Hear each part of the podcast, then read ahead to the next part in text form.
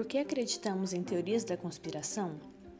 Teoria da conspiração pode ser definida como uma hipótese explicativa de algum fenômeno em que um conjunto de pessoas intencionalmente e de forma secreta apresenta um objetivo comum de prejudicar um determinado grupo.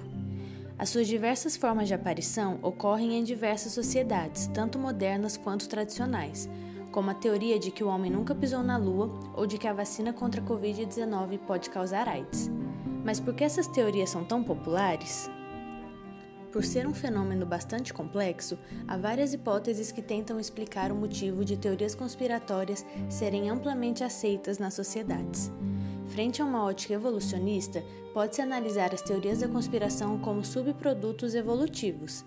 Então, primeiramente é preciso entender o que são esses subprodutos. Enquanto adaptações são respostas para problemáticas relacionadas à sobrevivência de uma espécie que foram selecionadas naturalmente, os subprodutos não têm função resolutiva adaptativa, mas evoluíram a partir da seleção natural como consequência das adaptações. Assim, pode-se explicar a sujeição frente às teorias da conspiração com base em outros mecanismos psicológicos relacionados a tal sujeição, que foram selecionados ao longo do tempo. Dentre tais mecanismos, pesquisadores como Van Proyen e Van Vogt destacam a percepção de padrões, detecção de agência e alianças. O primeiro tem sua função adaptativa relacionada à aprendizagem associativa, ou seja, a reconhecer relações causais. Essa percepção de padrões tem relevância evolutiva, já que ajuda o indivíduo na compreensão do ambiente ao interpretá-lo de forma lógica. Entretanto, essa predisposição a reconhecer relações de causa e efeito pode acarretar em crenças em padrões inexistentes, a fim de dar sentido ao mundo, mesmo que a situação não apresente evidências concretas de sua existência, como diversas teorias da conspiração. O próximo mecanismo, detecção de agência, caracteriza-se pela capacidade evolutiva de reconhecer a motivação presente nas ações de terceiros. Essa capacidade se mostrou bastante útil na história evolutiva, uma vez que facilitou a compreensão da intenção dos outros indivíduos e levou à cooperação com objetivos comuns, ajudando na regulação da vida social. Entretanto, essa tendência em perceber motivações nas atitudes de terceiros pode acarretar na detecção de intenções inexistentes, o que também pode ajudar na construção de teorias da conspiração. Já a detecção de alianças é outro recurso evolutivo importante para a crença em teorias da conspiração, porque uma conspiração, por definição, envolve um grupo de pessoas com um objetivo comum. Esse mecanismo se tornou importante evolutivamente, já que, ao identificar alianças cujo objetivo era contrário ao seu, tomar decisões as quais favoreciam sua sobrevivência. Assim, a teoria do subproduto parte de uma lógica de que mecanismos de gerenciamento de ameaças selecionados evolutivamente acabaram se tornando predisposições perceptuais a acreditar em teorias conspiratórias.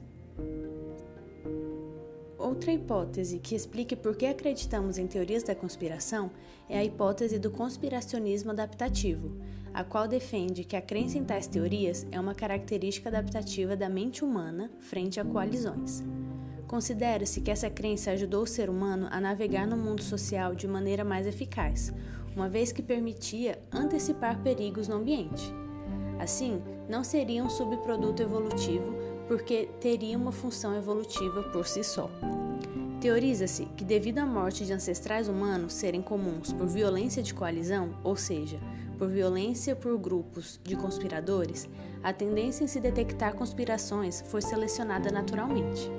Assim, essa teoria tem por base considerar que os custos em se reconhecer conspirações, mesmo que elas não existam, são menores que os custos na negligência desse reconhecimento, caso elas de fato existam. Frente a isso, há uma predisposição humana adaptativa para a detecção de conspirações, mesmo ocorrendo de forma recorrente falsos positivos. Dessa forma, por ser uma característica adaptativa, ela parece ser comum entre os seres humanos, independentemente da cultura, apesar de se apresentar em níveis diferentes.